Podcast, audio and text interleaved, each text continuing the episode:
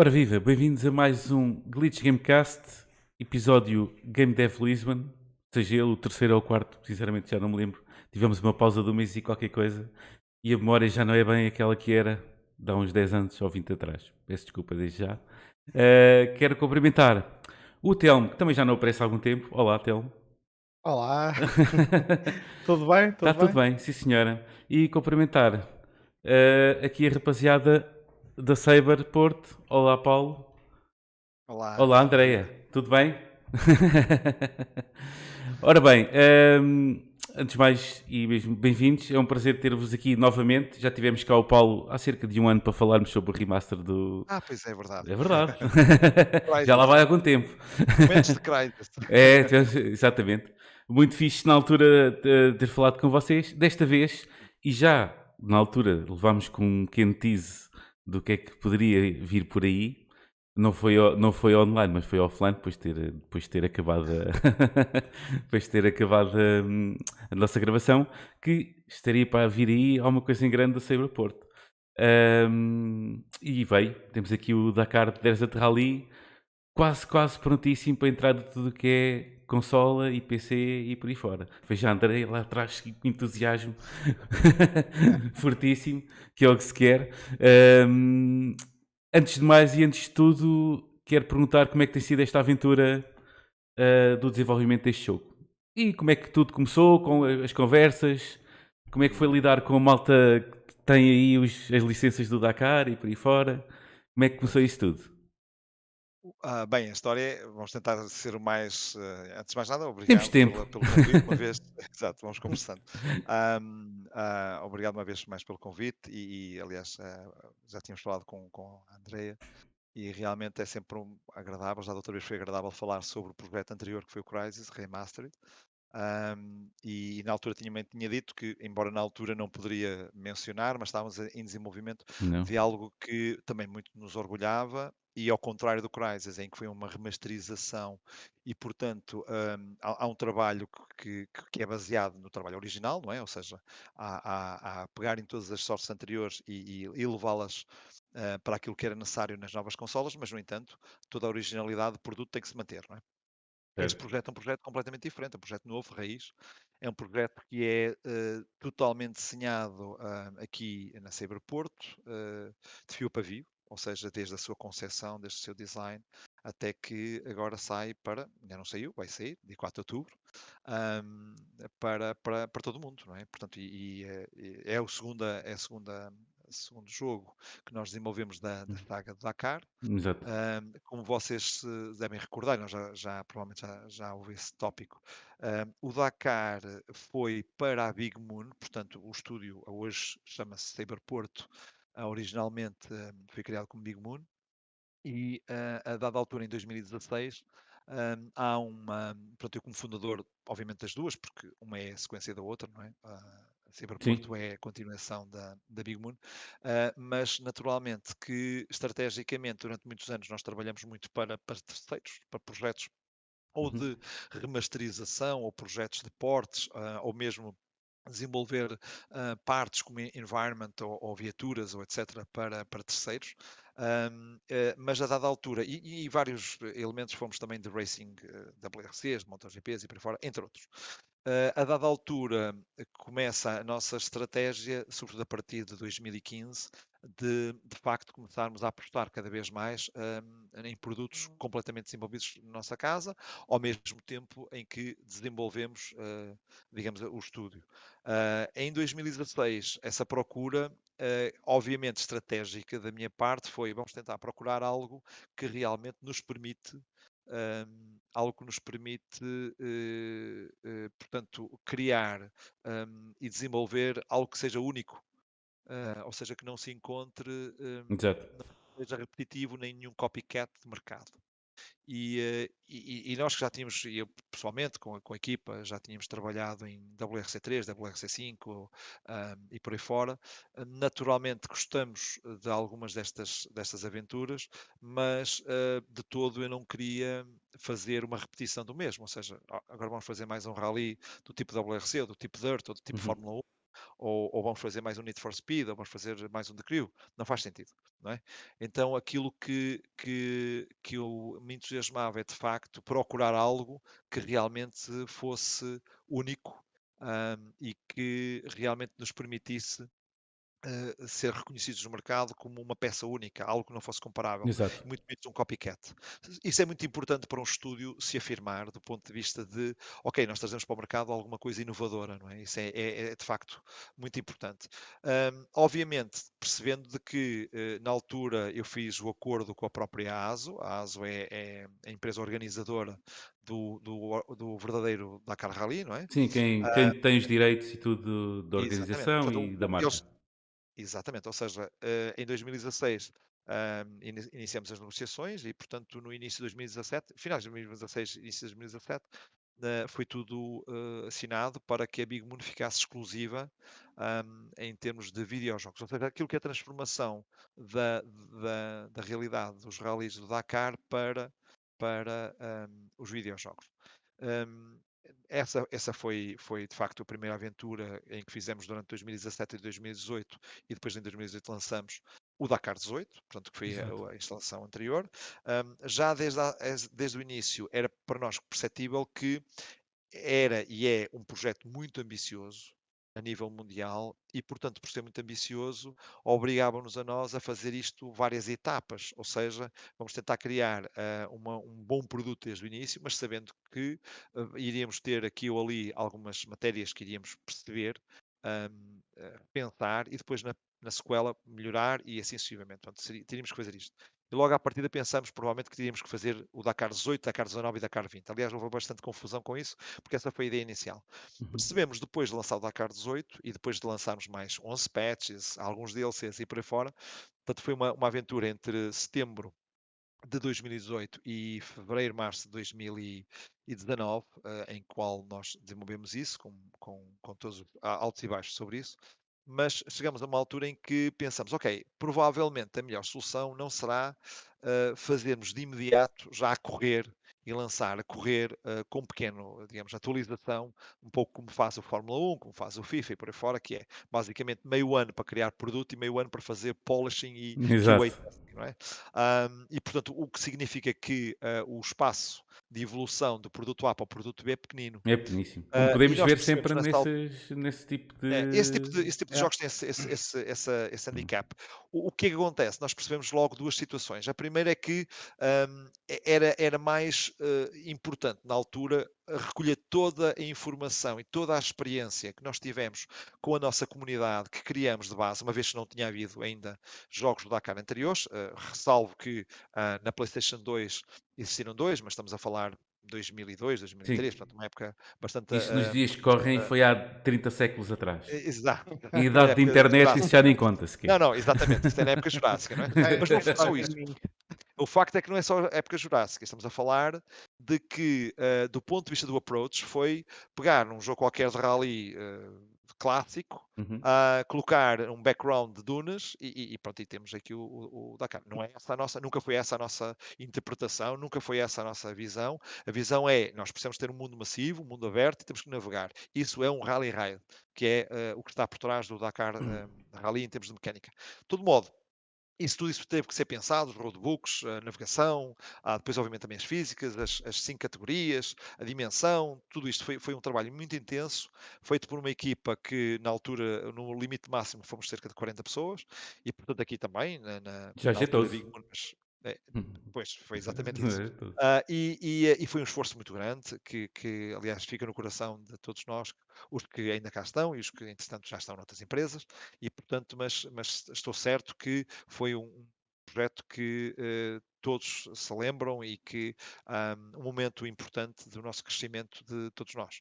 O que, é que acontece, entretanto, é que uh, há um recolher de toda a informação preciosa a nossa a comunicação constante com o mercado, com os nossos uh, jogadores, as nossas dicas, no Discord, uh, nas redes sociais, uh, percebendo tudo isso, toda essa dinâmica, recolhemos naturalmente aquilo que nós achámos que devíamos fazer e, e olhando para aquilo que, que gostávamos de desenvolver, percebemos que precisávamos de um pouco mais de tempo do que mais um ano para fazermos mais qualquer coisa. Ora bem, isso acontece outra situação. Um, em 2018 e 2019, a área de, do Dakar aconteceu no Peru. Portanto, aliás, em 2018 foi o Peru, Bolívia e Argentina. E Argentina. Nós ficamos como, na altura, provavelmente o, o maior mapa de, de driving um, existente. Uh, portanto, estamos a falar de mais de 18 mil quilómetros quadrados na altura, dentro do jogo portanto, que era uma conversão destes três uh, países.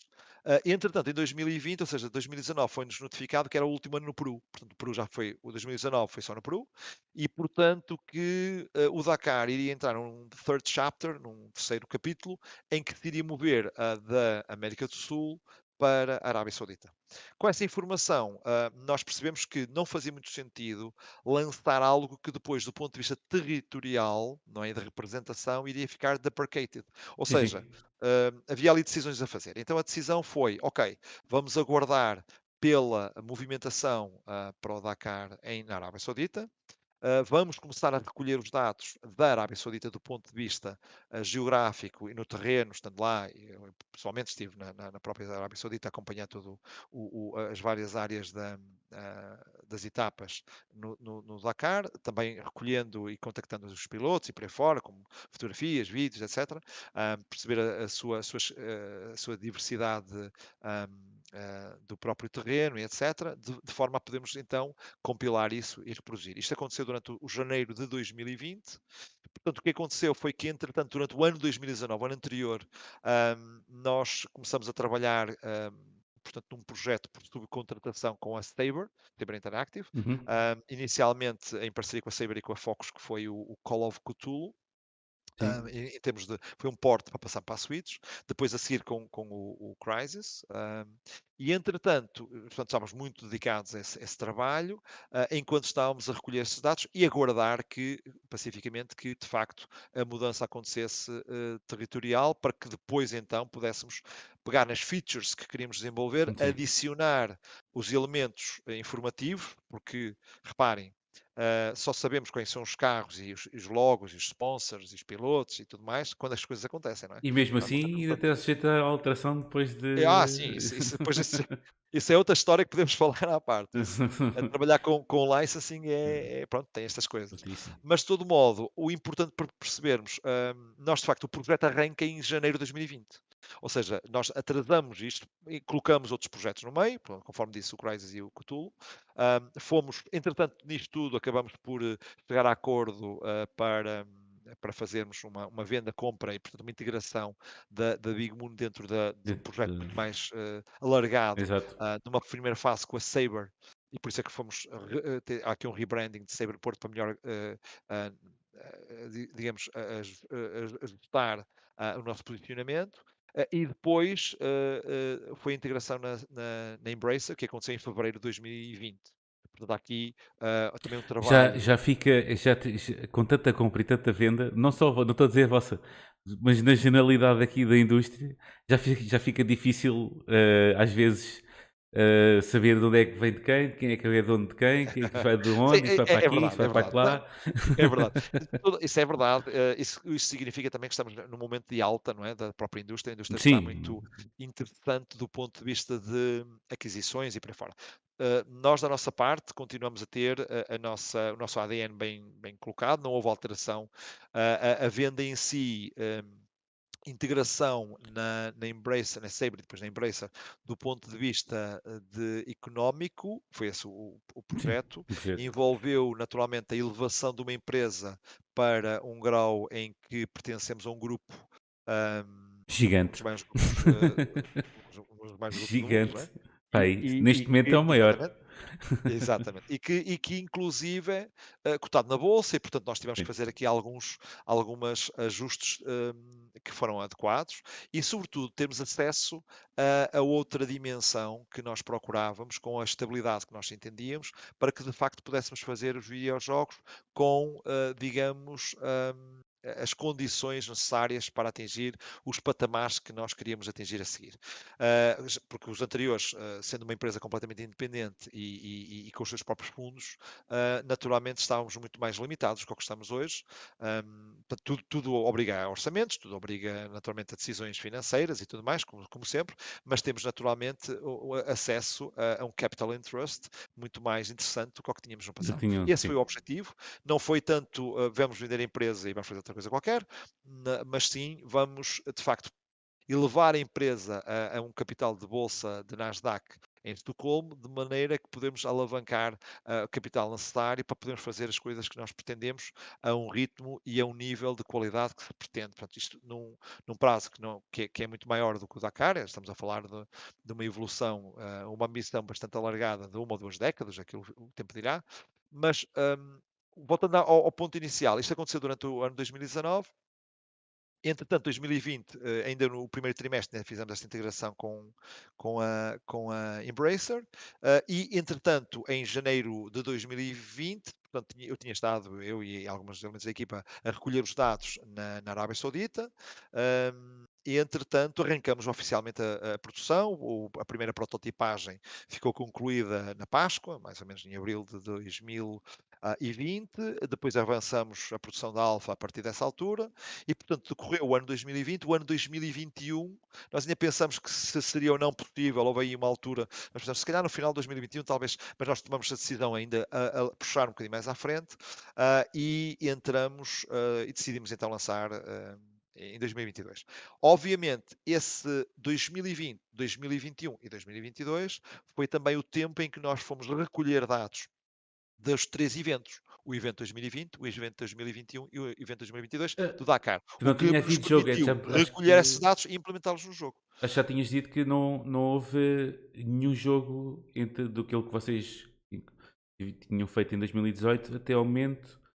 O, Sim, da, claro, o Dakar é... Desert Rally não existe nos videojogos, portanto é algo que não. Sim, a licença seja, não passou para, para outro estúdio, nem. Não, não, não. Ficou mesmo, Aliás, continuou.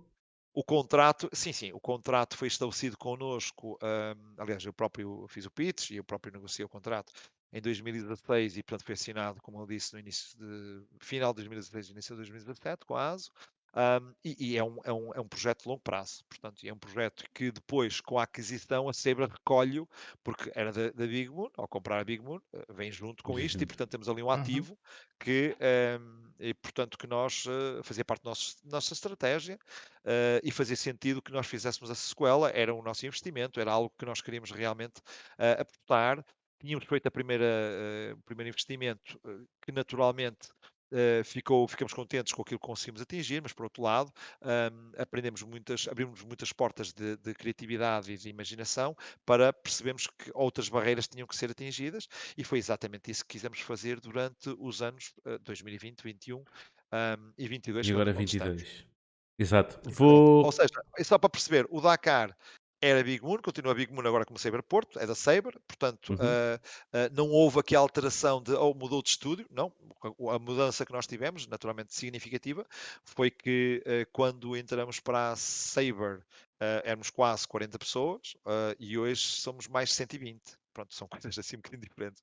Ou seja, uh, mais de 120 pessoas aqui no nosso estúdio, aqui não é, não é, não é em Nova York, não é, não é, não é ali em Londres, é aqui ao la, em frente ao Rio Douro. Exatamente. Uh, ao lado do Maravilha. Shopping. Muito bem posicionado. Exato. Aliás, e, e, há outras questões também para nós muito interessantes, é que neste crescimento fizemos sempre um mix, uh, mas oh, o que aconteceu, nós não obrigamos ninguém, em que hoje uh, tenho muito orgulho de dizer que somos uma equipa muito diversificada, com um, 17 nacionalidades diferentes, ou seja, nós temos aqui dentro Uh, desde o, o, português, o espanhol, o francês, o búlgaro, uh, o brasileiro, uh, o russo, o ucraniano, enfim, o italiano, o francês, americano, etc. São, são 17 nacionalidades. Portugal é uma delas. Portugal é uma delas. Exatamente. Portanto, estamos, isso é muito bom, porque uh, isso inverte, e era aquilo que eu tenho vindo ao longo dos meus 20 anos de carreira, tenho vindo a, a dizer que iria acontecer e aconteceu. Que é, uh, hoje assistimos à inversão daquilo que foi uh, a primeira década em que, como, como, como Game Invest, que fui, criei também, e depois a seguir como, como Big Moon, eh, numa primeira fase, tínhamos muita gente que formávamos aqui e depois perdíamos, portanto, natural, era natural, eles tinham que seguir outros voos, não é? E, portanto, havia uma exportação de massa crítica. Uh, hoje em dia verifica-se o contrário, ou seja, uh, quem cá está fica, isto, obviamente há sempre exceções, não é?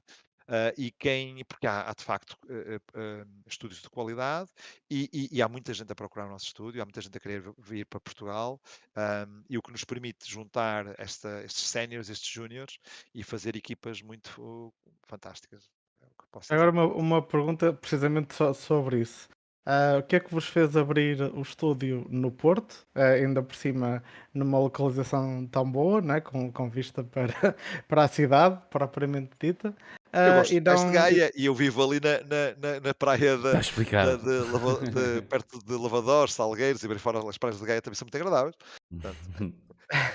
mas a pergunta, não, mas, desculpa, não, a pergunta é, pronto, é, porque não há de ter sido uma decisão fácil no início Dizer, ok, está tudo a investir em Lisboa e nós vamos abrir aqui. Uh, ah, não, mas há razões para isso, claro. Obviamente eu, conheci, eu conheço muito bem a zona, uh, uh, não só porque eu, eu, eu, portanto, eu cresci aqui perto, mas relembro que quando eu fiz o primeiro investimento, portanto, que em termos de, portanto, não a minha primeira empresa, a primeira empresa existia uma anterior, mas em termos de, puro e simplesmente investimento em videojogos, sem, sem nada à mistura, a, empresa foi constituída em 2006 em Porto Alegre, uh, é, portanto foi a Game Invest, foi fundada por mim, e, e, portanto, na, na, sequência de uma, de uma associação que também tínhamos criado em Porto Alegre, que foi basicamente um conjunto de pessoas que, que, que estavam interessadas em, em, de facto, movimentar isto, estamos a falar em ano 2004, depois em 2006 foi a empresa, e em 2007, com o aumento de capital para 3 milhões de euros com, com capitais de risco, etc., isto antes da crise, um, houve naturalmente a discussão sobre recursos humanos, uh, que nós precisávamos contratar e, e, um, e, houve uma movimentação estratégica de Porto Alegre para Lisboa. E, portanto, em 2007 a Game Invest passou, fez essa mudança, porque naturalmente deixou de ser uma, pessoa, uma, uma, entidade com 15 pessoas e passou a ser uma entidade com 45 pessoas, mais ou menos assim, genericamente falando. Uh, e, um, e, portanto, depois em 2008 é criada a Big Moon, que em 2009 então aquela começa a arrancar com, com step a step, mas isso já é um projeto em que eu saio da, da Game Invest e fico com a, a, Big Moon e é um projeto solo, familiar, em que arranco por aí. Portanto, isto é para explicar que a, a, Big Moon em si, a primeira vez que se foi criada, ela é criada em Lisboa, não é? Numa sequência em que eu estava em Lisboa e morava em Lisboa, eu morava um, ali uh, muito perto do, do, do Lagos Park, em Oeiras, um, e portanto a, a, Game Invest estava com, na altura, uh, as instalações eram em Alfragide, e portanto eu fazia a, a linha, um, numa primeira fase, o investimento estava direcionado para ser em Lisboa, não é? Depois houve uma movimentação para o Porto e foi uma movimentação estratégica uh, por razões óbvias. Um, primeiro, uh, nós, eu para fazer com que as coisas funcionassem do ponto de vista da sua internacionalização, coisa que hoje é, é perentória, uh, houve sempre a necessidade de estar perto de boas logísticas, ou seja, pontos de de comunicação fáceis. O aeroporto internacional obviamente, um, uh, uh, uma, ligação com os comboios, também é uma questão importante, um, uh, e rodoviários também, ou seja, autoestradas e por aí fora. Ou seja, em Lisboa isso temos isso, temos no Porto também, onde estamos exatamente, nós estamos aqui a uns minutos da, da, da, da estação de, de, de, de, Gaia, não é? De, dos comboios, que fazem a ligação alfa um, com, com Lisboa. Estamos, estamos, aqui, estamos aqui, exatamente, as devesas, estamos aqui perto, 30 minutos de carro, ou até menos, uh, do Aeroporto Internacional do Porto. Uh, portanto, agora, o que é que aconteceu esta deslocalização? Um, portanto, a localização óbvia para mim é ou era um sítio ou era outro. A questão tem a ver com, na altura, uh, estamos a falar numa análise de 2008-2009, análise de custos. E depois de, de, de, de analisar custos uh, a vários níveis, percebia-se que, um, ehm, do ponto de vista do investimento, que era mais uh, económico para nós um, ehm, termos as instalações que pretendíamos, uh, eventualmente o próprio custo de vida uh, das pessoas iria, estamos a falar em acessibilidades das casas e por estamos a falar nessa altura. Um, ehm, portanto, era, eu próprio comparei uh, o aluguer, a compra, é? em sítios nobres de um lado e sítios nobres do outro, e claramente, na altura, eu, eu acho que o custo era 40% mais caro em termos de custo de vida um, em Lisboa do que no Porto. Isto fazendo aqui esta relação. E, portanto, naturalmente, uh, era mais apelativo para nós fazer um caso com o outro. Como, conforme disse, as duas cidades são excelentes. Uma, uma faz uma captura de recursos humanos de uma zona, outra captura da outra. Depois há, há as pessoas que não se importam de mobilizar porque realmente querem estar nesta indústria. Mas, mas o ponto de partida uh, pesou muito um, manter as mesmas infraestruturas ou infraestruturas equivalentes, reduzindo os custos para a qualidade, aumentando a qualidade de vida das pessoas. Ou seja, quem viesse trabalhar para a Big Moon na altura eh, poderia eh, ter, eh, digamos, uma acessibilidade ah, tanto desde as casas, os quartos e por aí fora, mais acessíveis do que o custo que acontecia em Lisboa. Portanto, há aqui esta comparação que, que foi efetuada. Uh, e daí foi essa decisão. Portanto, a decisão não foi nada mais do que isto, porque acho que ambos oferecem uh, boas oportunidades.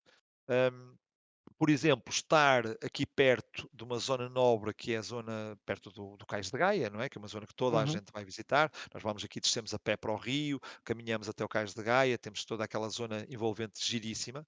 Uh, estar nesta zona, uh, ou estar numa zona também emblemática uh, de, de, de, Lisboa, na altura, Lisboa é claramente nessas zonas, das zonas muito interessantes e muito turísticas, claramente mais dispendiosa, não é? E portanto há aqui uh, contas claro. da vida a serem feitas. Uhum. Uh, vou, porque não, eu não a percebi há pouco. Uh, uh, aí nesse aeroporto está toda a gente aí, certo? Toda a gente aqui. Toda a gente aqui. Todas nós estamos aqui. Exatamente. Ou seja, o que acontece aqui, uh, aliás, é uma história engraçada, porque nós acabamos por ser, uh, se não o único estúdio, ou dos poucos estúdios, em que nem sequer uh, foi para, foi, efetuou o processo de remote mesmo durante a pandemia. Portanto, nós não fizemos isso. Uh, nós crescemos, construímos novos edifícios, uh, expandimos, uhum. sempre trabalhando no escritório. Obviamente, criamos uma série de, de, de, de portanto, de, sistemas Sim, para, conta poder, para poderem estar, não é? Não é? Exatamente, desde, desde constantes testes, desde a higienização, desde uh, isolar as pessoas do ponto de vista de, de, de, mitigar a contaminação, mas nunca, nunca estivemos. E porquê? Há aqui uma questão também eh, pertinente. Nós temos aqui que perceber que temos uma equipa muito jovem. O que é que isto quer dizer? Temos bons sénios, alguns deles fomos crescendo ao longo da nossa vida, outros juntaram-se a nós, mas também temos muito, muita malta júnior.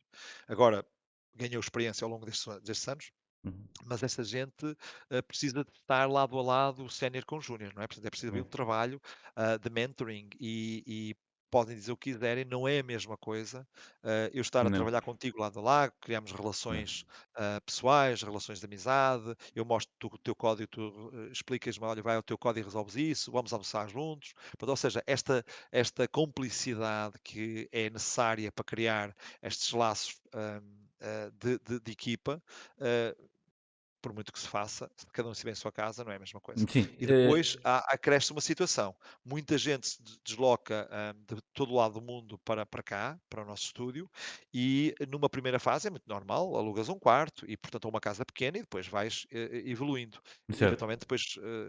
E, portanto, quando surgiu a pandemia, caoticamente, eu poderia ver-me numa situação em que eu tinha pessoas durante um ano, ou um mês, ou dois anos, que poderiam estar entre a cama e o computador e a computador e a cama sem saírem daquele sítio.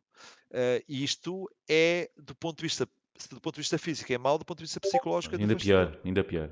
Sim. E portanto, nós então aqui fomos, fazíamos as nossas festas, os nossos eventos, Exato. Nossos é Eram as mesmas pessoas que viviam, trabalhavam, dormiam, viviam todos juntos e, e, e, fomos construindo uh, uh, o Crisis é, é, fase, fase, é uma questão de, de, de, políticas diferentes. Por exemplo, eu uh, ouvir, ouvir-te falar so, sobre isso e, e daí a minha pergunta, porque pareceu-me que no alguns, há uns 5 ou 10 minutos atrás tinha ouvido falar que percebi, tentei, percebi que estava tudo aí, mas depois quis, quis confirmar. Claro. Porque, por exemplo, aquilo que vocês estão a fazer uh, vai quase completamente ao contrário do que o resto dos estúdios em todo o mundo estão a fazer. E, sim, e, sim, temos, sim. O, e temos um estúdio, se calhar até mais conhecido porque entrou no ciclo de notícias à conta disso, que foi pai dos primeiros que foi a Bungie, que está completamente remota.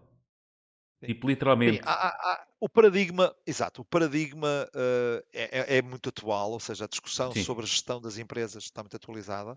Um, eu, eu, não quero ter arrogância, portanto, não, não. com esta questão. Não é, quero ter arrogância, questão não quero mesmo. Não, não, não. Isto, isto não é por ser politicamente correto. Uhum. É mesmo o sentido do coração. Eu acho que não devo de ser o. Uh, já vivi projetos suficientes uh, e, e, coisas suficientes para, para para aprender comigo próprio e dizer que uh, não posso ser arrogância dizer que isto é que está certo, outro está errado, claro, claro. fora. Obviamente não há preto e branco. Não. Eu acho, eu acredito que a vida é, é, é ter ali o cinza, não é? Ou seja, às vezes um bocadinho mais para o branco, um bocadinho mais para o preto, mas há sempre um grey area, não é? Nunca é tipo, ah, sim, sim, isto é assim e para fora. Não, isso, isso não, não, não, acredito, até porque nós somos todos humanos. Agora, há aqui uma questão que tem a ver um bocadinho com a estratégia e o posicionamento. Portanto, vamos lá ver.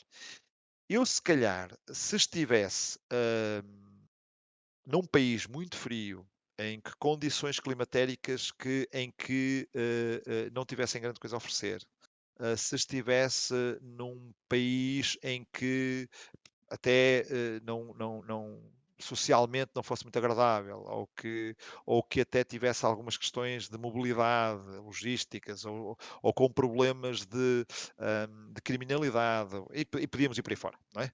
Ah, uhum. Uh, nós, naturalmente, se calhar, se calhar podemos dizer, epá, uh, uh, em vez de eu estar aqui, ou muito dispendioso do ponto de vista de custos, não é? imagina que estou, estou exatamente no meio de, de Nova Iorque, estou, estou aqui em Londres, assim, e portanto, em vez de estar a dizer, ok, eu vou pegar na pessoa pessoa que está em, na Índia e, e, trago para Londres, e obviamente na Índia tem-me um custo, e o mesmo profissional uh, em Londres vai meter um custo quatro vezes mais caro, Uhum. Não, não, é para que ele tenha a mesma qualidade de vida. Vamos lá ver a questão. Não é para ele guardar mais dinheiro ou menos dinheiro. A empresa gasta quatro vezes mais para que ele tenha a mesma qualidade de vida que ele tinha antes de se movimentar. Não é? Estamos a perceber esta, esta uhum. dimensão. Obviamente que há uma perda uh, de competitividade uh, em relação ao, ao, ao outro cenário. E, portanto, o que é fácil para, para os gestores é tomar uma decisão simples, que é olha, manda tudo para remote. Do ponto de vista de contratação, o truque está mesmo é aí. Simples, é simples à brava, ninguém sai de casa. Do ponto de vista uh, dos, dos, dos temas de equipamentos, software, etc., não quer saber.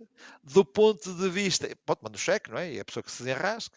Do ponto de vista também de pagamento de impostos, etc., nem quer saber disso, para nada. Do ponto de vista do apoio social, do apoio de, eh, de, eh, portanto, eh, sei lá, de, de segurança social, de, de, etc, etc. Um, o desfuncionamento familiar, se funciona, se não funciona, é um problema que não me interessa. E, portanto, a partir do momento em que estamos em remote, o amigo entrega o trabalho e recebe o dinheiro. Pronto. E o resto são Sim, basicamente, basicamente é, é, uma coisa isso, simples. É, isso que acontece. é fácil de pôr no Excel e dizer assim: eu faço uma eficácia muito maior, as pessoas ficam contentes, toda a gente fica contente, é win-win. Pronto. Sim, mas isso, é cada vez fácil. que a gente pega em folhas de Excel há aí muita coisa que fica esquecida e que é importante. Pronto, pronto, mas espera mas, espera aí, mas isso, isso é fácil de compreender do ponto de vista de resultados imediatos líquidos, uh, faço logo um brilharete. É? Ou seja, opa, olha, olha, olha para isto, eu no ano A, o, o, o gestor anterior uh, tinha estes custos, no ano B entreguei o estúdio, agora temos aqui uma, uma coisa só para ter, aluguei o data center, pus toda a gente em casa e poupei uma pipa de massa e, e, e os Perfeito. acionistas ficam todos contentes uh, e tudo se faz, portanto, e tudo anda para a frente. Ora bem, isto é uma lógica que é uma lógica um, e é muito moderna. Atenção, isto, isto se calhar até vou reafirmar isto. Isto parece um bocadinho que eu estou a criticar isto uh, ou a criticar essas decisões. Não estou. Eu estou apenas a dizer que é fácil, do ponto de vista de uma decisão uh, uh, mais economicista de tomar uma decisão deste género, não é? Ou seja, percebe-se perfeitamente a lógica, é uma lógica perfeitamente normal uh, e que compreensível. O que é que normalmente não é tão compreensível? Foi a nossa lógica, que é uma lógica que mais dispendiosa, do ponto de vista em que é física, não é digital, Uhum. é, eh, faz, eh, logo à partida obriga a ter uma equipa de recursos humanos forte que faça todo o trabalho, recrutamento, realojamento, arranjar casas, a pôr os filhos na escola, a, sei lá, tratar de, de- de vistos, tratar de uma série de coisas. Lá é uma, é uma equipa relativamente forte para isso, acolhimento, people and culture, uma série de coisas. Ah, obriga a ter instalações com muito mais eficientes. Nós temos restaurante próprio, nós temos auditório, nós temos motion capture, nós temos ah, ah, áudio, nós temos salas de programação, salas de arte, salas de uma série de coisas. Temos aqui, e estamos a falar Uh, Três outsourcing dá uma coisa? Ah, o outsourcing que fazemos foi o caso que fizemos anteriormente, o caso do Crisis, não é? Ou seja, ah, nós recebemos projetos e, e entregamos projetos para terceiros. Ah, não, eu Mas- digo no sentido mas ao de... contrário. Ao contrário, eu digo, Ao vocês contrário. fazem, sim. Não é, não é- ou, ou seja, hum, poderia ter acontecido um outro caso particular, que tipo de outsourcing, por exemplo, ah, nós não temos atores as vozes são subcontratadas Sim. para que, ou, ou, por exemplo, de fora a composição da, da música que pedimos, mas não do ponto de vista da produção pura e dura. Uhum. Porque não, vale- não faz sentido ter aqui o ator ou o compositor se no próximo jogo pode ser um estilo diferente. Uhum. Mas, mas vo- voltando à questão importante, só para esclarecer, a nossa lógica foi: em Portugal, nós temos todo um clima para oferecer. Ah, existe todo um bom país para oferecer do ponto de vista de qualidade de vida.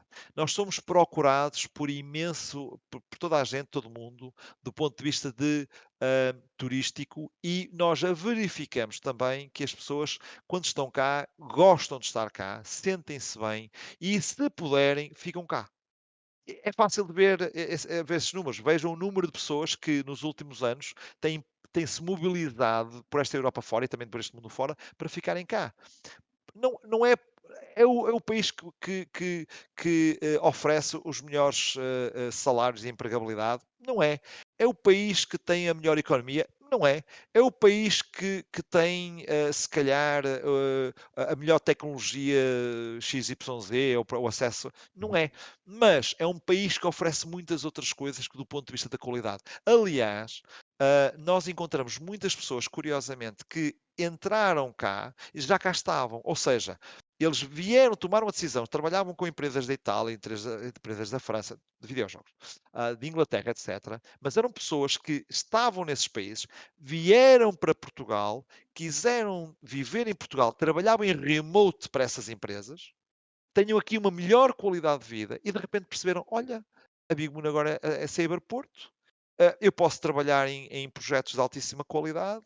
ahm, em termos salariais também estamos bastante competitivos e, portanto, ah, eu posso me juntar a uma equipa e escuso de trabalhar a partir de casa. Temos imensos casos desse género, que as pessoas já estavam e aproveitaram. Ou seja, eh, quer dizer que Portugal por si já tem essa oferta e eu acho que nós devemos aproveitar exatamente essa, essa oferta que a natureza e Deus nos deu, não é? Se podemos chamar assim, independentemente da religião que cada um Exato. tem. Repare que Deus é uma palavra muito lata, não é? Ahm, É uma expressão já. Mas- Exato. É, é, é, e, portanto, aproveitar isso e dizer, isto faz parte do, do, do nossa... eh, e, Inclusive, isto inclui os portugueses. Ou seja, nós somos um povo muito, muito agradável de, de viver, somos um povo Eu acho que em sim. que Eu, é, eu que- dentro do povo português, acho extremamente em que, agradável. em que- exatamente, em que somos facilmente fazemos amigos e, e vamos, e, vamos, e vamos celebrar. Ou seja, eu conheço muitas, muitos povos por aí fora e realmente gosto imenso do nosso povo nesse sentido. E, e- e- e não sou eu que o digo, quem vem para cá também o diz. Portanto, e fico muito orgulhoso disso. Portanto, esta, esta, esta, esta herança que nós temos tem que ser capitalizada. E como é que nós vamos capitalizar? Então, eu se contratar, ah, ah, pensem um bocadinho. Eu, eu- voltando ao exemplo da Índia, já agora Uhum. peguei na Índia para ser Sim. algo que seja tecnologicamente avançado e, e- e afastado, certo? E, e agora reparem uma coisa: eu se contratar da Índia e ele trabalhar para os, o projeto da Dakar ou da Saber, não é? O que é que difere entre amanhã mudar para trabalhar para a Codemasters ou trabalhar para, para a Electronic, a Electronic Arts, agora Codemasters é a mesma coisa, mas ou trabalhar para, para outro estúdio qualquer, não é? Ahm, ele não sai do mesmo sítio, continua no mesmo local. ah, o projeto, se, for, ah, se tiver dois projetos apetecíveis, o que vai fazer a mudança é, o- é o preço. Name the price. Não é? É. E, portanto, é uma, é uma guerra de preço que eu não quero entrar. Ou seja, eu quero eh, estar competitivo, mas eu não quero discutir que, olha, eu para ter acesso àquela pessoa tenho que pagar mais do que o mercado, porque depois entra-se numa situação. Nem gosto de entrar no preço baixo, no preço alto. Tem que ser aquilo que é o equilibrado, não é? E portanto, Sim. porque, uh, porque da, da, mesma maneira que eu ganhei por 5 paus, amanhã vou perder, vou perder por 10. Não sei se me estou a fazer entender, vou perder o, o, colaborador. E portanto, estamos a criar eh, pessoas que depois perdemos facilmente. Por essa razão, a maneira eficaz de criar laços e de realmente é apostar na pessoa, pessoa como ela é, e dizer: olha, tu estás aí na Índia, já tentaste viver aqui connosco? Ah, vamos experimentar. Anda cá a passar uma temporada. Okay. E cá fica. Percebes? Ou seja, agora, é muito mais complexo. Uh, temos que ter aqui um restaurante com comidinha boa e temos uma, uma, uma, e temos aqui uma, uma, um bom vinho a acompanhar e temos temos temos tudo isso tudo isso uh, e a tudo cerveja em sagres da Superboc depois isso é outra conversa à parte mas que, que, nós podemos ter mas na verdade uh, a questão é que temos tudo isso e temos a sardinha e temos muito mais, não é? Ou seja, temos muitas festas e coisas giríssimas por aqui fora e que toda a gente gosta, não é? E portanto, não faz sentido eu, eu estar em Portugal, poder ter, poder ter uma competitividade das nações em que eu ganho por um lado e não a uso e vou pela competitividade financeira que não a tenho. Ou seja, eu tenho uma boa competitividade financeira, mas na verdade eu não quero entrar nesse, nesse setor porque não faz um elemento diferenci, diferenciador se sou eu ou se é outro estúdio também altamente qualificado. Olha, mas já agora, por ter estado a falar entre Sagres e Superboc, vocês estiveram no país da cerveja. Uh, que foram à. ah, foram sim, sim, sim. Oh, oh, oh, Olha, e posso suave, dizer, é verdade, que nós suave, sempre que terminávamos o dia. Suave, Sim, mas repara, nós, nós só para Epá, é verdade. Não, é, não, mas repara, nós, nós, claro, então na Gamescom acontece aí na colónia, nós acabávamos sempre as nossas noites no, no jantar, não, aliás, era depois nos bares, mas pronto, no, no, no jantar, uh, verão é sempre agradável, na esplanada e sempre com grandes uh, litros de cerveja.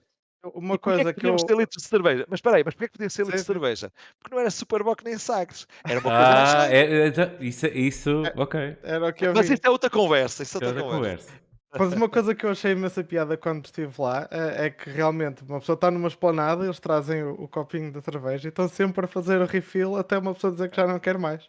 Eles fazem. Epá, é brutal. É, mas lá está. Mas tu eh, atenção, não estou a contrariar, é, é, uma, é uma verdade que nós podemos consumir aquilo e desde que vais à casa de banho para que tenhas mais espaço a seguir, tudo bem. agora, agora, agora, a questão é que é necessário perceber que se calhar uh, a nossa é se calhar um bocadinho mais uh, mais puxada. Não é? é mais puxada. É, mais pesada, eu não bebia tantos pesada. litros de cerveja a cada que bebia lá. É verdade. Então, se calhar não encontrava o quarto do hotel. É muito levezinho, é verdade, é verdade. Mas então como é que foi o, o evento? Estarem lá com um jogo que ainda não saiu, não é? E já terem as reações do pessoal experimentar, como Sim, é que é? Já tínhamos feito isso várias vezes, não é? Noutros jogos, uh, aliás, da Carlos 8 fizemos isso também. Uh, foi muito agradável. Uh, Uh, portanto, desta vez, cada vez que fazemos isto, não temos tempo para nada, desta vez não tivemos tempo para absolutamente nada. Só mesmo à noite é que poderíamos, uh, depois de, de, ter sempre aquelas uh, festas sociais que tínhamos sempre com alguém, depois íamos a correr e juntarmos todos ali naquelas planadas. Mas o, o importante aqui foi, pela primeira vez, trazermos o gameplay do jogo. Portanto, nós colocamos lá eh, naturalmente eh, dois steering wheels, ah, dois rigs ah, com o jogo a correr, e, eh, vinham sempre grupos de três, quatro jornalistas em lotes de meia, meia hora. Eles vinham, uh, nós apresentávamos o jogo, convidávamos a sentar, uh, eles gravavam o que tinham a gravar, nós íamos explicando o jogo, etc. E, e aquilo que nós queríamos fazer uh, foi a primeira prova de, de, provas, não é? Ou seja, é garantir que eles realmente pudessem ter uma experiência e a experiência foi muito agradável porque representou aquilo que estávamos à espera, que era as pessoas de facto gostaram imenso, é uma, é uma, é uma sensação única, porque conforme disse o jogo, Dakar é realmente único. É único e não há uh, possível comparação. Portanto, houve o Dakar 18, que é comparável ao Dakar 10 atual aí, mas naturalmente numa evolução tecnológica, artística uh, e, e, de gameplay, design, muito acima do anterior, porque naturalmente é uma evolução da equipa que uh, agora tem outro estatuto e tem outra experiência. Mas reparem, uh, vocês quando estão a jogar uh, em qualquer jogo, eu costumo dizer, os jogos de, de, de viaturas tradicionais, que são os chama driving games, tem muito uma lógica Flappy Bird em termos de game mechanics. O que é que quer dizer? Vocês têm as borders e têm que se manter na bordinha, não é? Ou seja, tem que manter Flappy Bird é vocês têm que manter dentro dos pipes, garantir que ele não cai nem para cima nem para baixo. E, e é um bocadinho isto a, a mecânica simples, que é, uh, é mesmo aquela mecânica de, de, de, de quando estás com o, aqueles, uh, aqueles jogos em que elétricos em que tu passas com, com o arame e tens, não podes bater em cima nem em baixo, senão faz o buzz, buzz não é? E portanto, e perdes e tens que começar outra vez. E portanto, a mecânica é esta, ou seja, tens a pista e toda a, toda a investigação e todo o desenvolvimento e toda a aposta é feita numa, na algo que é como é que o desafio de manter o meu carro na experiência, o meu carro, a minha moto para fora, dentro da pista e tentar competir com os, com os demais. É, é isto. Portanto, uh, o, o, normal é encontrarmos que um jogo de racing é o racing numa pista, seja ela de asfalto, de, de gravel, de, de, whatever, não é? Portanto, ou seja, de, de, terra batida e para fora. Isso não interessa, mas é uma pista. E nós seguimos a pista e, e, portanto, é isso que temos que fazer. O caso da Dakar é completamente diferente. Ou seja, é um rally ride, portanto, o nosso gameplay não é da mesma forma. Nós temos um mundo aberto, enorme, e, portanto, eventos em vários sítios do mapa, em que uh, o teu objetivo é encontrar os waypoints e depois no final sair sempre pelo stage, ou seja, o, o, o arrival, ou seja, temos o departure, temos o arrival, temos que apanhar os waypoints. Se for numa ótica de Sport Mode, que é uma ótica casual, nós temos o beacon e pronto, tentamos competir com os outros e chegar lá primeiro do que os outros e apanhar e seguir ao, ao próximo. Já agora não quero interromper, mas isso também serve quase como vários graus de nível de dificuldade, certo? Uh, uh, eu, nós fizemos esse approach no Dakar 18 com graus de dificuldade, que era com mais ou menos assists. Não é? Uhum. Uh, deste novo redesign, nós quisemos fazer um bocadinho diferente. Foi parar mesmo, porque Uh, porque, do ponto de vista da navegação, portanto, como é que nós equilibramos isto? De, do ponto de vista da navegação, efetivamente, o, o modo Sport não exige nenhum grau de, de experiência de navegação, ou seja, tu, uh, os, os beacons são colocados de maneira a teu ângulo de visão o vês e, portanto, vais para lá. Uh, o outro já partes sozinho e tens o roadbook e tens que encontrar, não é nada visível, e tens que navegar à partida poderia pensar-se que o segundo é mais difícil do que o primeiro. Então como é que nós resolvemos uh, para que o outro também fosse balanceado? No, no Sport Mode, toda a gente arranca em waves, ou seja, todos arrancamos no meio de muitos outros carros, ou viaturas, ou bikes, ou trucks, ou por aí fora, e portanto há uma competitividade direta uh, uh, que vai saindo e portanto nós temos um rival ali ao lado. E então o que nos faz com que puxar pela adrenalina e cometer erros também de condução e de repente eles está-me a empurrar contra as pedras, ou eu vou cair abaixo de uma ponte, ou eu vou empurrá-lo para as dunas, ou eu vou captar. Portanto, uh, o, o modelo que nós fizemos foi em Sport Mode, estamos no meio de uma wave e, portanto, os AIs ou os concorrentes vão-te obrigar a tomar ações e reações de maneira que ou os passas a eles ou eles passam-te a ti e, portanto, há aqui um gameplay que, que, exige um grau de dificuldade, porque apesar de tu também tens que sobreviver ao PVE, ou seja, ao environment, porque, ok, está tudo a, a competir entre si e de repente tens mais elementos, como por exemplo, olha, tens, tens aqui uma duna que não sabes que está do outro lado, olha, tens aqui uma pedra do lado esquerdo que apareceu, olha, agora tens um cliff do lado direito e, portanto, tens um rio que passa ali no meio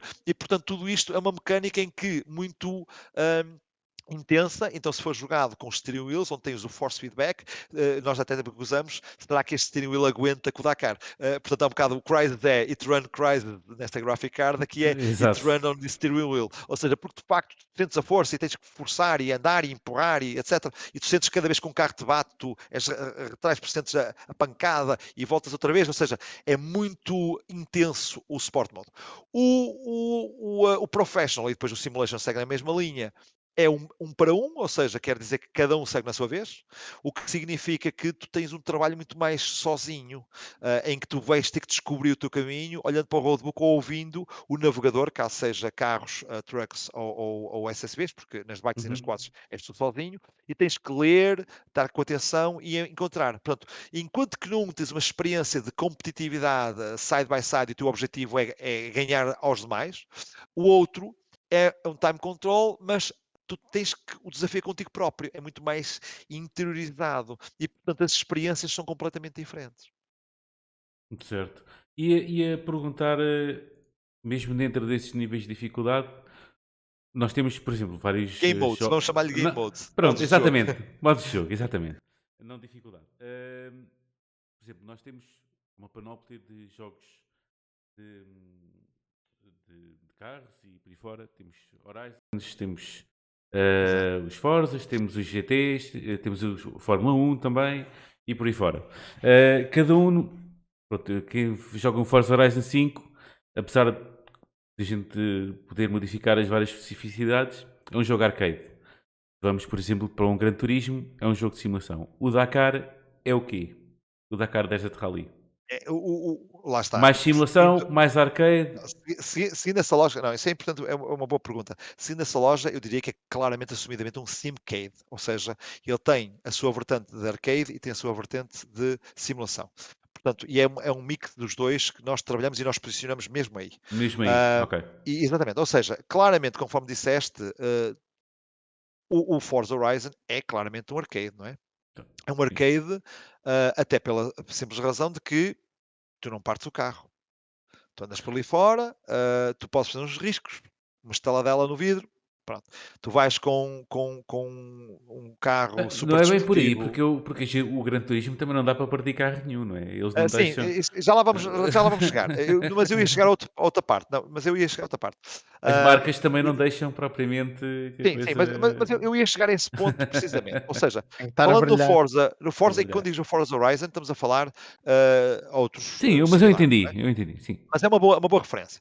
Repara, no Forza Horizon tu tens isso, mas também se fores com o teu Super Sports Car, tipo o teu Lamborghini, e saltares de um cliff Ah, tudo, na e, boa. cai- e caíres em cima de uma, de, de uma praia, tudo continua a andar.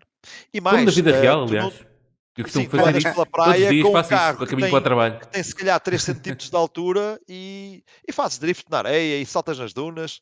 Na boa. Impensável, impensável no Dakar. Aliás, pa- para percebermos isto, nós tivemos, eh, para além do- dos, dos carros do, do- do Dakar, nós temos muitas outras viaturas, ou seja, nós temos 3 anos de viaturas, nós, aliás, temos- estamos a chegar quase às 300 viaturas no nosso jogo. Mas perceber as Isto tudo no jogo, no Vanilla, né? no No jogo, original. no. Ou seja, é claro que o jogo tem que ser pensado da seguinte forma: temos o jogo base, que tem basicamente ex- exatamente eh, eh, viaturas 2020, 2021, 2022, ok? E depois temos um Extended, que basicamente que é o, o Deluxe Edition, que engloba isso mais todos os outros DLCs. Ou, se as pessoas quiserem, depois podem comprar só o base e escolherem só os packs que lhes Sim, interessam. basicamente é a norma Mas, agora. mas basicamente o que é que são os outros packs? Entre outras coisas, mas tem lá muita situação associada a carros clássicos e situações, carros que nós trouxemos para o jogo.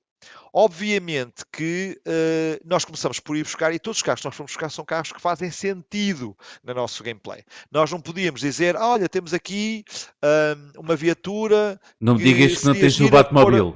Não é o Batmobile? É, Exatamente. E, e vamos tentar colocar nas dunas. Epá, e nós, obviamente, fisicamente, não dá para simular aquilo. Podemos fazer um grande fake, etc. Mas não combina, não é aquilo, não é isso que nós somos. Nós queremos manter ah, essa, essa sinergia no sentido de ter uma lógica e imersividade. Ou seja, é muito importante que o nosso universo seja dado e assumido. Este é o nosso universo. O universo do, do Forza é o universo do Forza. E no universo do Forza, coisas acontecem daquela maneira, como por exemplo, eu estou a conduzir com o Lamborghini e de repente vou com o Lamborghini e, e aterro na praia e tudo acontece e anda. No nosso, A minha pergunta cliff, vai, mesmo vai-se por aí. arrebentar né? todo e as peças vão sair todas e vai pneus por todo lado e, e depois tens que reparar aquilo tudo então recomeçar a corrida porque realmente tens impacto e os vidros saltam e as portas saltam e, e, as- e as- e- e os pneus furam e, e- e e- e dependendo do, do compacto vais capotar e vais partir tudo é? ou seja Ninguém morre, é, é- é- é muito friendly, family Ao friendly, género, mas visualmente, sim, nós não podíamos ter pensar nisso, até porque não, temos marcas. eh, Não, não marcas dá, não, não. licensing, Estava a ser eh, é irónico. o, o nosso posicionamento, é o nosso posicionamento. Mas assumimos isso. Isso leva a uma questão muito interessante, é que ah, ah, as marcas, nós repara, todos estes que nós estamos aqui, ah, Uhum. temos aqui a Toyota Gazoo Racing, temos ali a, a Honda, temos ali Uhum. várias marcas, Uhum. e no jogo é cheio de marcas. Todas as viaturas do jogo, nenhuma delas é ficção. Todas elas são reais, aconteceram, estiveram lá com todos os logos, aprovadas e assinadas contratos com todas as equipas que cooperaram connosco. Portanto, Exato. o que é que isto quer dizer?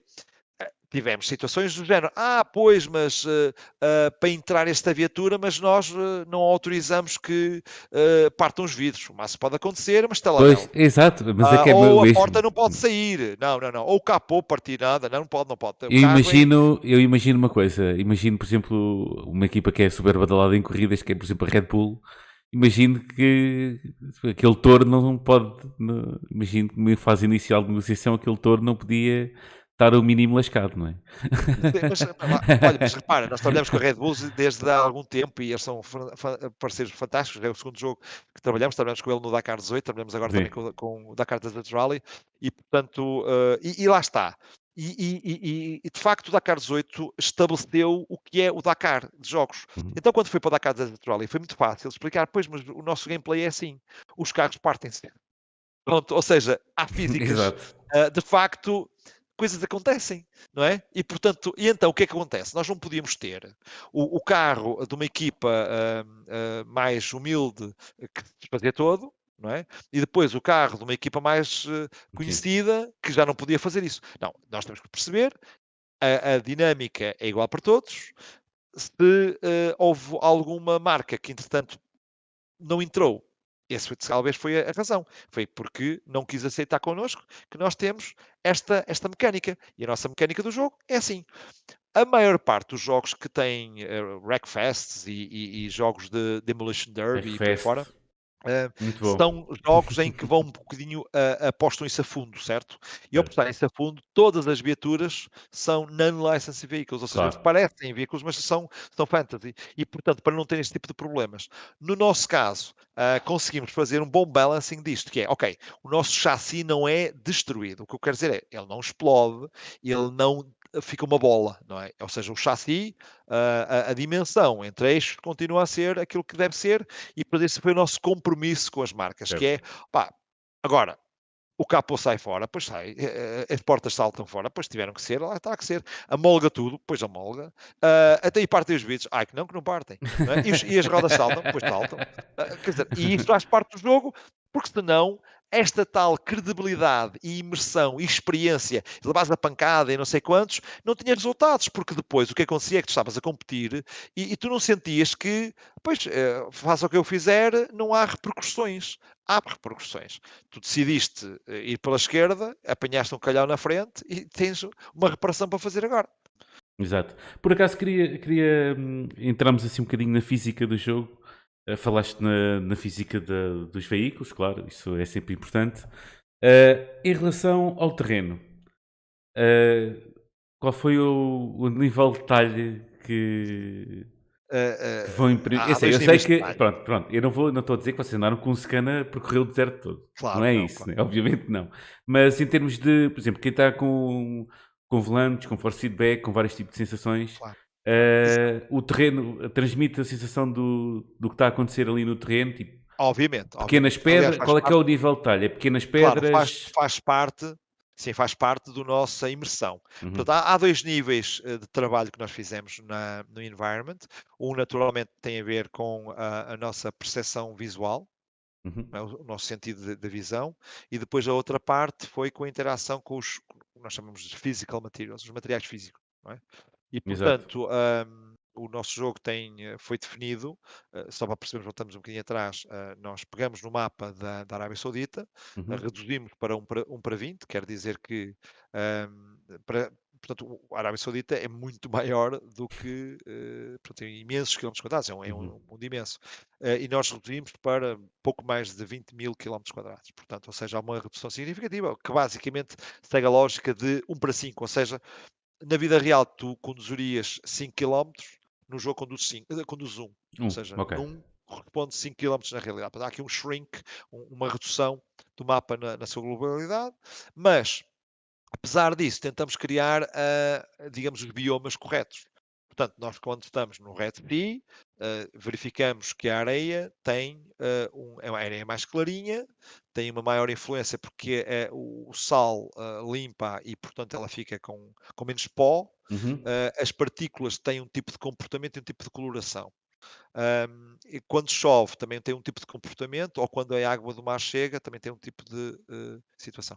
Quando nós vamos uh, para norte, para Neom, Itabuk, uh, que é uma zona muito rochosa, uh, portanto, com rochas muito calcárias, mas que depois, devido ao deserto, elas têm, até têm Uh, parecem quase lapidadas e uhum. cortadinhas, porque de facto há todo o processo de erosão, gerou muito pó, uh, exatamente essa erosão, não é? Então é uma, é uma uh, tem uma cor de areia mais parecida com a cor da pedra, porque é exatamente esse processo, não é lavada pelo mar.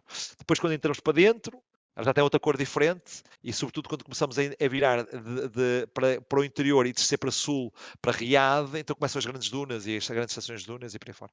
Ou seja, nós tivemos esta situação toda em consideração. Nós tivemos consideração, por exemplo, a zona onde existem grande quantidade de, de farms. As farms deles são redondas. Porquê? Porque eles têm sempre uh, um girador de água e por isso é que aquilo fica umas, umas, umas rodinhas redondas. Eles têm, eles, eles têm muitas culturas, mas todas elas são culturas de deserto, portanto, elas são irrigadas de uma forma de uma circular. E portanto aquilo fica uma série, parecem, visto de, de, de cima até uh, do, do avião, são, parecem discos, muitos disquinhos, muitos hum. disquinhos, mas na verdade é assim, e nós temos isso no jogo. Nós temos zonas onde são, temos templos, nós temos uh, zonas giríssimas que nós representamos, como por exemplo uh, na costa do Red Sea, do, do, Mar Vermelho, temos barcos que foram abandonados porque foram, e, e estão lá e fazem parte agora de todo uma, de um ecossistema, e nós representamos lá. nós temos Uh, por exemplo, zonas em que houve, houveram linhas de comboio que já foram abandonadas e lá ficaram no meio do deserto e nós representamos. Uh, nós temos, uh, pode-se encontrar lá máquinas de, antigas, de locomotivas antigas abandonadas, rusties, no meio do deserto, também lá temos. Ou seja, templos que foram escavados em certas zonas, nomeadamente no, no portanto, no, diria que mais ou menos a, centro, ou seja, tem, estamos em, em Jeddah, acima, para o interior, temos ali uma zona onde temos templos escavados nas rochas, também os fizemos.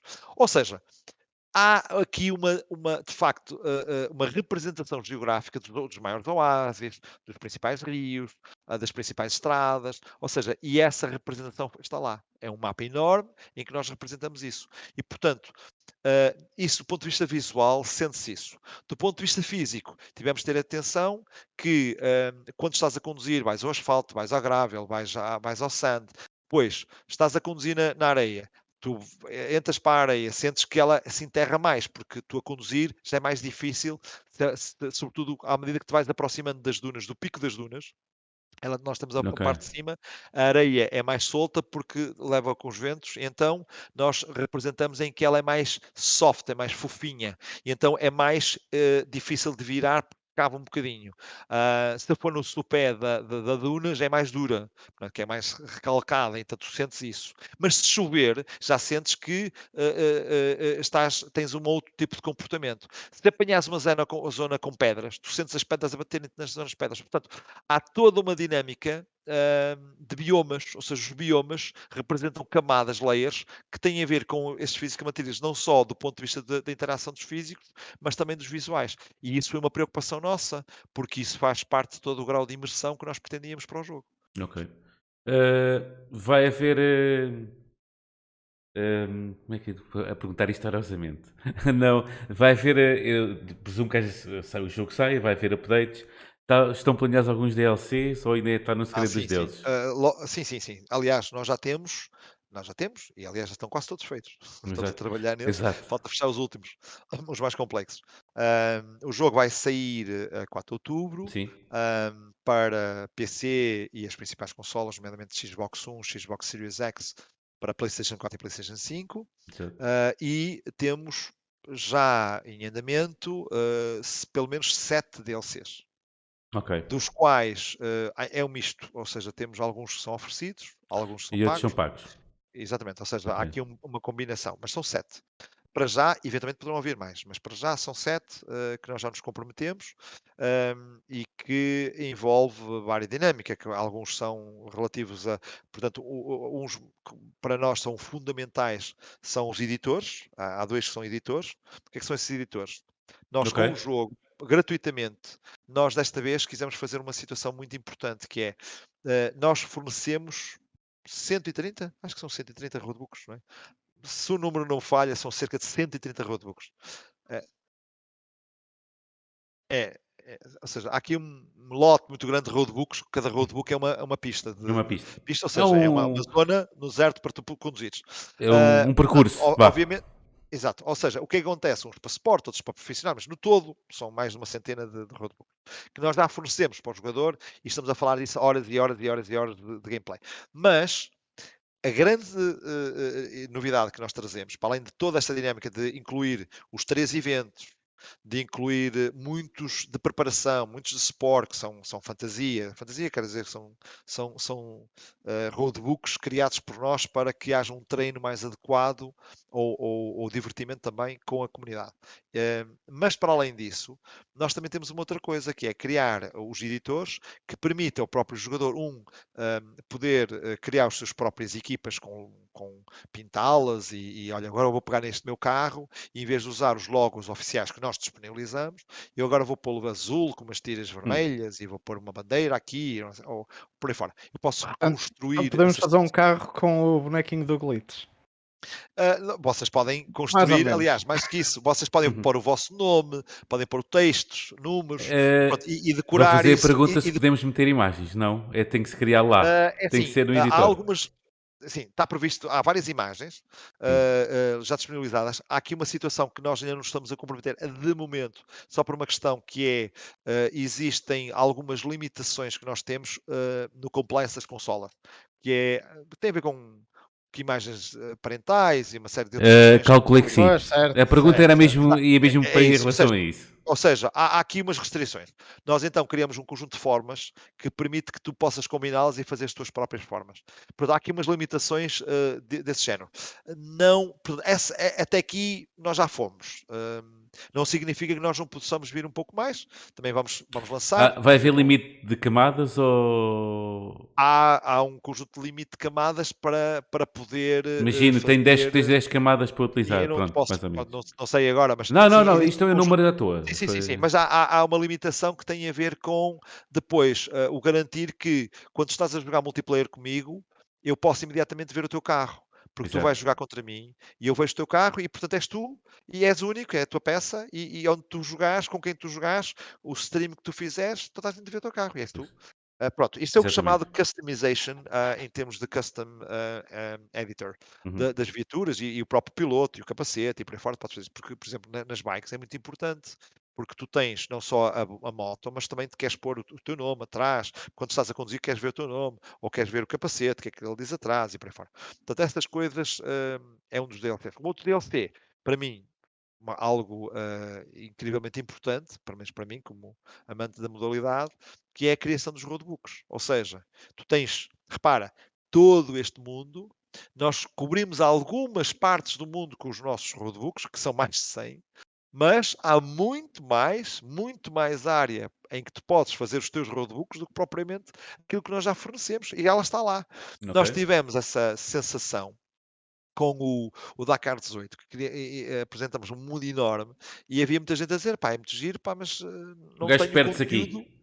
Quer, quer dizer, uh, posso eventualmente fazer o free roam, que era o, o, o, treasure hunt, posso ir por lá explorar, mas eu não posso competir lá, porque não há lá nenhum roadbook passar por lá, porque os roadbooks no Dakar 18 foram hard-coded, ou seja, foram feitos para o jogo. Não é? uh, neste caso, toda a nossa tecnologia foi feita de quê? Não, nós vamos fazer, aquilo é um fecheiro, cada roadbook tem posições um, de latitude e longitude, e portanto os pontos onde, onde vai ser, é tudo montado, snap down terrain, e portanto uh, geograf geograficamente está colocado. O que permite que as pessoas possam criar os seus eventos, partilhar, convidar os seus amigos, e eu, e, eu, eu, não, eu não conheço o teu, o teu roadbook, recebo e vou jogar, e amanhã recebo do outro colega, e portanto é... Isso, é desculpa estar a interromper, isso poderá funcionar, isso funciona com códigos, por exemplo, eu posso, o Forza Horizon tinha isso, fazia-se uma pista, por exemplo, ou um, um, um, conjunto de waypoints que fazia uma pista, ah. e no Forza Horizon 5, por exemplo, dá para partilhar um código nos twitters da vida, não sei o quê, olha, está aqui esta pista.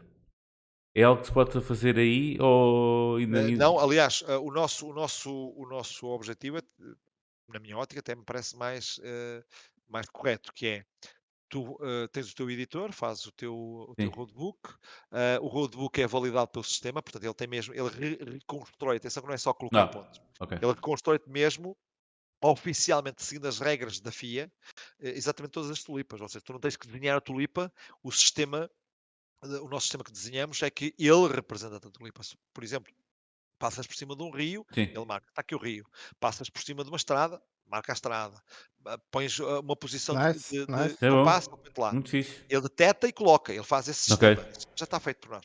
E portanto foi o que nós usamos para os nossos oficiais. Portanto, construímos a tool e usamos, e portanto eh, é isso que está a ser feito. Obviamente há aqui um polimento do ponto de vista de user interface para criar aqui um, um bocadinho mais Claro, claro.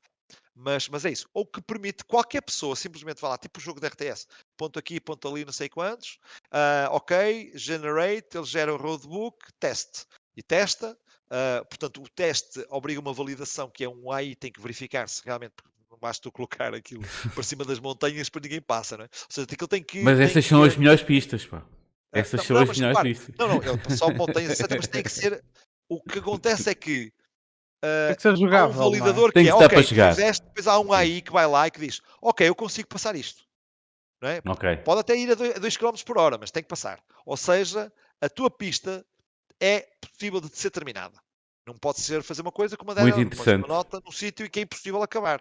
Então isso iria ser um bocado uma experiência frustrante para uh, estás a criar uh, é? uh, uh, Claro, coisas que claro. depois ninguém consegue acabar. Uma vez validado isso, ele gera-te um fecheiro que tu podes jogar na tua máquina ou tu podes convidar outras pessoas para jogar contigo. E tu ao convidar as outras pessoas, as outras pessoas ao aceitarem o desafio, antes de mais recebem o fecheiro. E automaticamente podem jogar contigo. Ou seja, e a partir daqui também podem jogar com ela com esse fecheiro offline. Portanto, já o recebeu. E eu agora posso convidar outro amigo e o outro amigo vai receber também. E isso endless.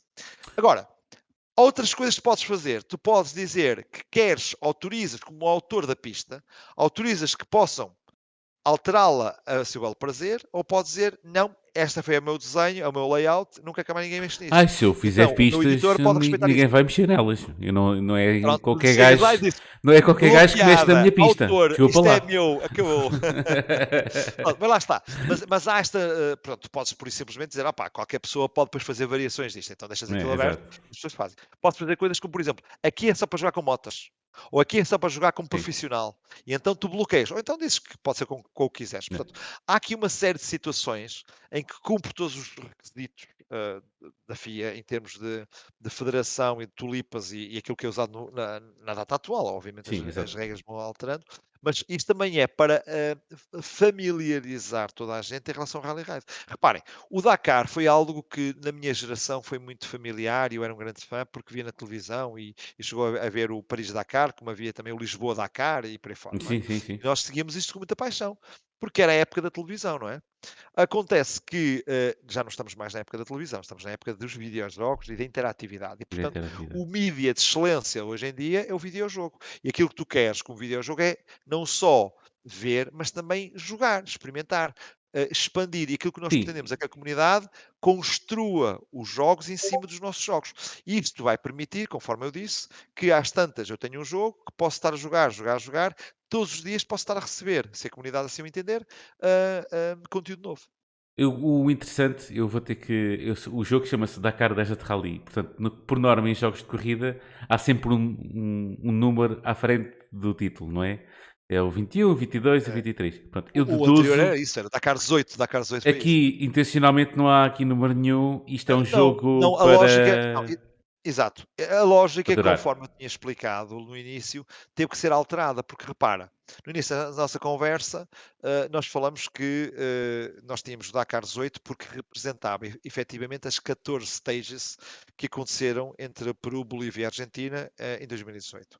Quando percebemos que tínhamos que construir pelos vários anos, hum, porque iria demorar mais do que um ano a sua construção, então quisemos reservar e representar o ano 2020, o ano 2021 e 2022. Não fazia, não era justo que eh, nós a representámos 2022 e estando em, com, com- em desenvolvimento não tivéssemos representado os anos anteriores. Portanto, tivemos que fazer isso. Ora, quando tens um jogo que tem 2020, 2021 e 2022, Exato. era, era complicado do ponto de vista de logo e do ponto de vista de comunicação dizer é o Dakar 20, 21 e 22. Não, não, não faz muito sentido. Então, ah, teve que ser, é, bocado, não é? ainda por cima, com a capacidade que nós temos, expansibilidade infinita com o Roadbook Editor. Então teve que ser, não, olha, é o Dakar Desert Rally. E portanto, ahm, e, e é esta a situação. Agora, a questão, antes que me perguntes, então quer dizer que não vai haver mais nenhum? Vai, Ah, vai. isto, agora, vai, vai. ah, quem vai dizer da mesma maneira, da mesma maneira que ah, ah, que naturalmente, eh, eu quando acabei o Dakar 18, eu estava convencido que realmente queria fazer o próximo. Eh, quando acabei este, eu estou cheio de ideias para fazer o próximo, mas naturalmente, conforme eu também disse eh, na altura, quem me perguntava em setembro de 2018, é que passados estes quatro anos, uh, quem vai me dizer a mim se quer mais ou não vão, vai ser audiência. Vai ser audiência, dizer, claro. Olha, é que manda. A carteira uh, dos jogadores é que manda. mais porque adoramos isto. se, se for essa, uh, que, é, que eu trabalhei três anos com a minha equipa para isso, portanto, se de facto uh, for esse o resultado que naturalmente muito esperamos, naturalmente está, estará salvaguardado o futuro uh, connosco e, e, e, naturalmente com a Ásia e com toda a gente. Se porventura, por algum motivo, fomos castigados e dissemos não, não gostamos daquilo que tu fizeste, obviamente uh, a decisão será outra. Teremos cá para ver. Uh, eu, olha, para já fica cheio de vontade de jogar. É não, já. Tem, uh, isso agradeço, mas repara uma questão, mas uh, naturalmente posso dizer que todas as pessoas que têm visto vídeos de gameplay, uh, que têm jogado o jogo e depois têm partilhado, etc., todos, todas as pessoas têm uh, concluído que realmente querem experimentar. E reparem, é, é, uhum. é, tão simples como não interessa se tu és muito aficionado ou pouco aficionado, se conheces ou não conheces. Há dois game modes, aliás, há três game modes, que é o, é o, o Sport, uh, sim, sim. o Professional e, o, uhum. e, a simulação, e portanto Uh, mesmo muita gente, eu, nós tivemos vários jornalistas uh, que chegaram lá e disseram, pá, eu, eu de facto uh, temos uma ideia, estamos curiosos porque disseram-nos a nós que é um jogo que mesmo para quem não, não é muito de racing game, não é? Uhum. realmente as pessoas vão gostar. E isso, teste. Ou seja, vamos experimentar. E as pessoas experimentam. E dizem, porquê? Porque o Dakar Desert Rally é um jogo que envolve a exploração e a sobrevivência. E, portanto, logo aqui são coisas que não são comuns numa coisa que se chama -se racing game. Ou seja, a exploração, porque é um mundo aberto a explorar. Tu tens sempre imensas coisas que podes ver. Ah, e para além de que uh, o seu dinamismo, do seu weather e do seu tempo faz com que, às vezes estás a chover, uh, estás à chuva, outras vezes à noite, outras uhum. vezes com trovado, outras vezes com neve, outras vezes com sol. E, portanto, há aqui uma dinâmica muito interessante que faz com que o jogo seja sempre, possa ser sempre replayable. E, portanto, e, e, a experiência, se tu não gostas muito de estar a, a, a experimentar com, com, o Roadbook Editor, desculpa, com o Roadbook e ouvir as notas e, e, e, seguir as notas, que é algo que eu adoro, é aquilo que, que eu acho que é muito interessante, mas não, se não for isso, então vais, vais ter um, um, uma, uma, uma, uma, corrida muito intensa a competir com os outros. E é super agradável uh, e muito divertida, quer um elemento, quer o outro. E, portanto, essa experiência é algo eh, que indescritível. Não, não, ou seja, tu não tens que dizer, ah, mas eu não. Sei lá, eu, eu, eu lembro muitas vezes de ver as pessoas dizerem, ah, eu tentei o Dirt, isto não é para mim. É? Ou seja, ah, porque quer dizer, estou mais fora da estrada do que dentro da estrada, depois a estrada é reposicionada e é muito frustrante e por aí fora, porque eu tenho que estar sempre a fazer controlar com drifts e não sei o quê. Pronto, ok, eu percebo, porque a lógica é manter o carro na estrada no melhor tempo possível. É isto. Uh, e, e, inclusive, no WRC também não tens outros carros a competir, este sozinho, a competição é por, por, por tempo.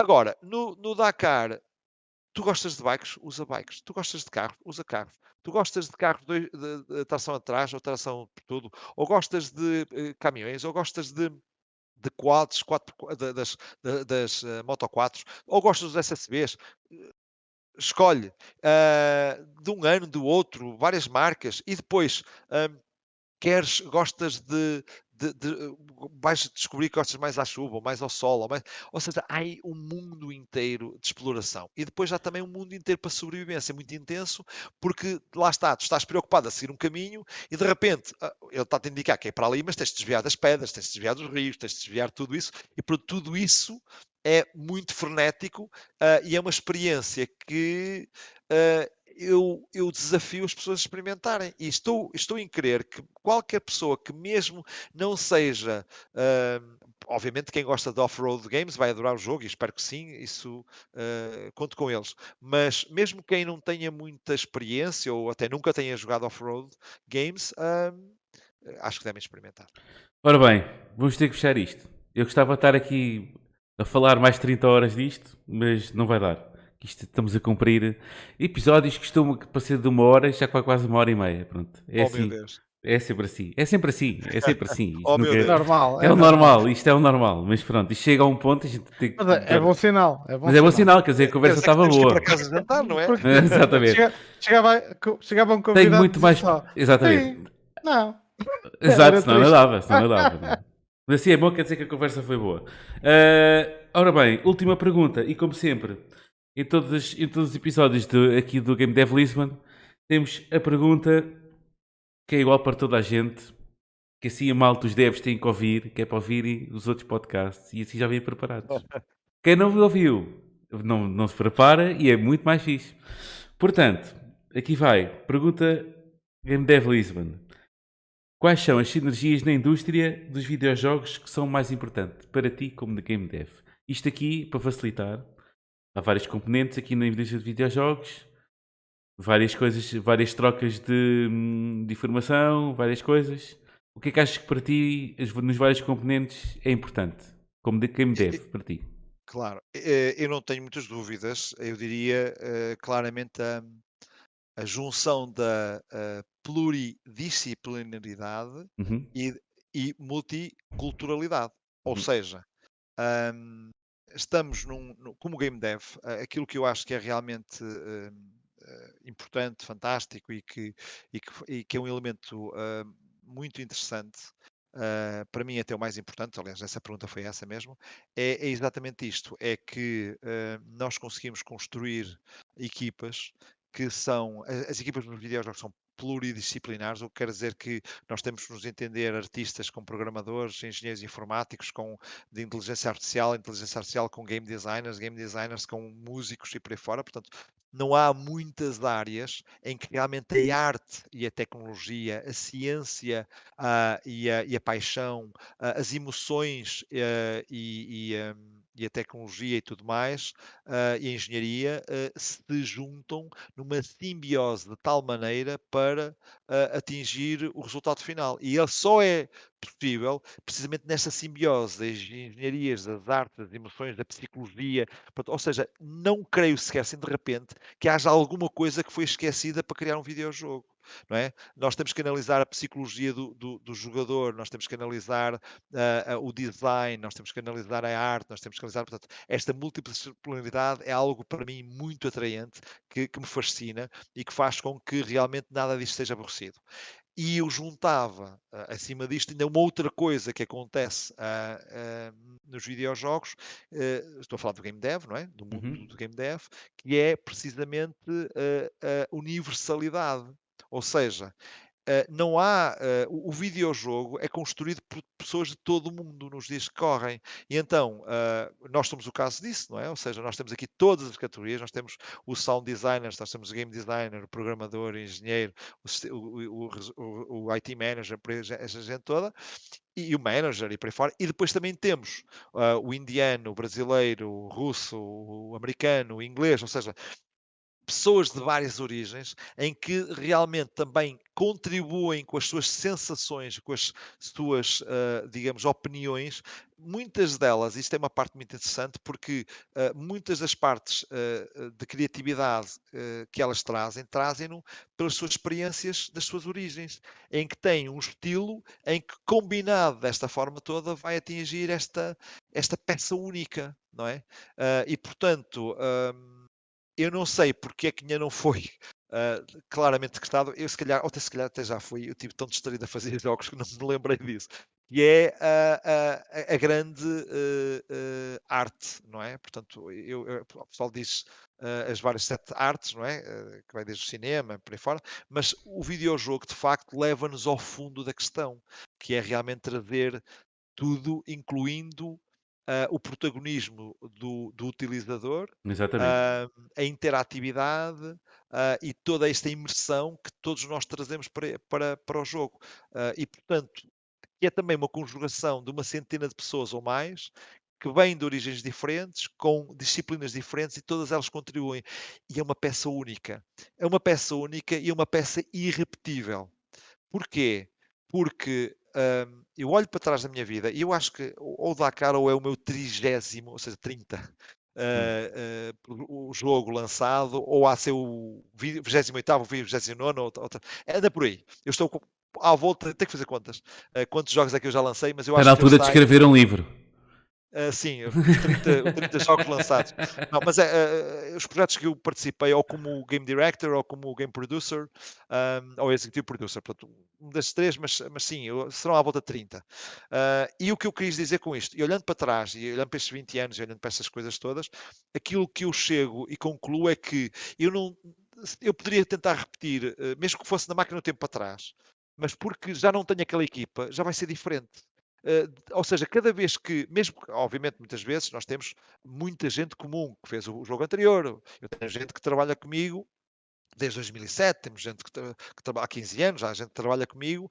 Uh, o meu, meu, primeiro colaborador foi contratado em 1991, portanto, e, hum. e, trabalha comigo, é um dos, uh, se não mais sénior pessoa que eu tenho aqui na, na, na casa, portanto, uh, é amigo de infância e, e, e grande lead aqui da casa e que, que já, já acompanha-me há muitos anos. Mas, portanto, só para percebermos em relação a esta história toda, é que um, isso só é possível porque naquele momento se conjugaram um conjunto de elementos, um conjunto de pessoas uh, naquele espaço e, e, resultou aquela peça. Tentámos repetir, não é possível, porque já não são as mesmas pessoas, porque alguém saiu, alguém entrou e porque a experiência é diferente e, e, e o universo é diferente. Portanto, daí que uh, eu quis dizer que a área dos videojogos traz-nos esse elemento único uh, e irrepetível.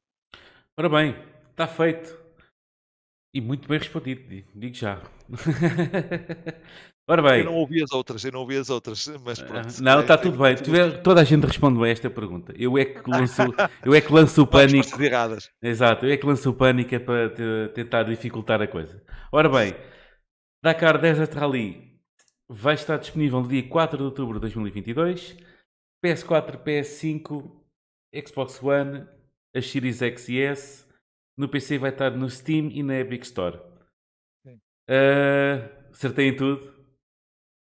Está tudo bem? Não falhei nada? So far so good. Tá, aliás, nós, nós uh, uh, só para teres uma noção, nós usamos muita expressão aqui do Norte da, da, das vendimas, que é até o lavar dos cestos é vendima, não é? Exatamente. Há esta expressão popular. E, e aplica-se muito a isto, ou seja, apesar de o jogo já estar certificado, já está em manufactura para, para, para, e para as lojas, etc., um, continuamos em desenvolvimento, non-stop, já estamos a fazer uhum. patches de day one patches uhum. e, e, vamos continuar a desenvolver DLCs e por aí fora, e portanto é o jogo não vai parar, pelo menos até março do próximo ano não vamos parar. Ou seja, o que quer dizer que uh, uh, ainda vamos lavar muito cesto, não é? Ainda muita uva vai sair dali uh, e esperemos que realmente quanto mais apetitoso for o vinho, uh, uhum. perdoa-me esta, esta, esta comparação metafórica, não é? Uh, mas quanto mais uh, delicioso for o vinho, naturalmente uh, mais dá para espremer um bocadinho no futuro e se calhar mais lavagem fazemos, não é? Demais. Olha, Paulo, e Andréia, que estoicamente, isto para quem ouve, quem está a ver, está a ver ali a Andréia. Disse Deus, vamos dizer Deus a Andréia. Quem nos ouve não está, pronto, eu apresentei o Paulo e a Andréia. A Andréia não, só dava para estar a, o Paulo a falar, a Andréia não tínhamos hipótese de, de, de, Eu não sei se ela estava a ouvir, eu, eu penso que ela estava a ouvir. Aliás, vamos falar um bocadinho com a Andréia, só agora aqui um bocadinho aquela estoque estoicamente. Olá, André. Estávamos a ouvir perfeitamente bem, mas já é. posso dizer as minhas palavras pela primeira vez aqui no Podcast. Exato, por... olha, é verdade. Temos a André aqui no podcast, finalmente. É... olha, uh... tá. obrigado, agradecemos nós. Uh, vamos despedir já. Uh, Paulo e André, pá, foi um prazer enorme. Estaremos cá para uma próxima vez e para um próximo jogo, está bem? Pá, tudo bom a todos vocês. E muito sucesso. E muito sucesso, muito sucesso, muito, obrigada, muito, muita venda, obrigada. muita venda, muito recorde de venda. Vai ser o melhor jogo de rally de sempre. Vai ser espetacular. Está dito. Nós demos tudo tá para isso. Dito. Então, olha, tudo bom.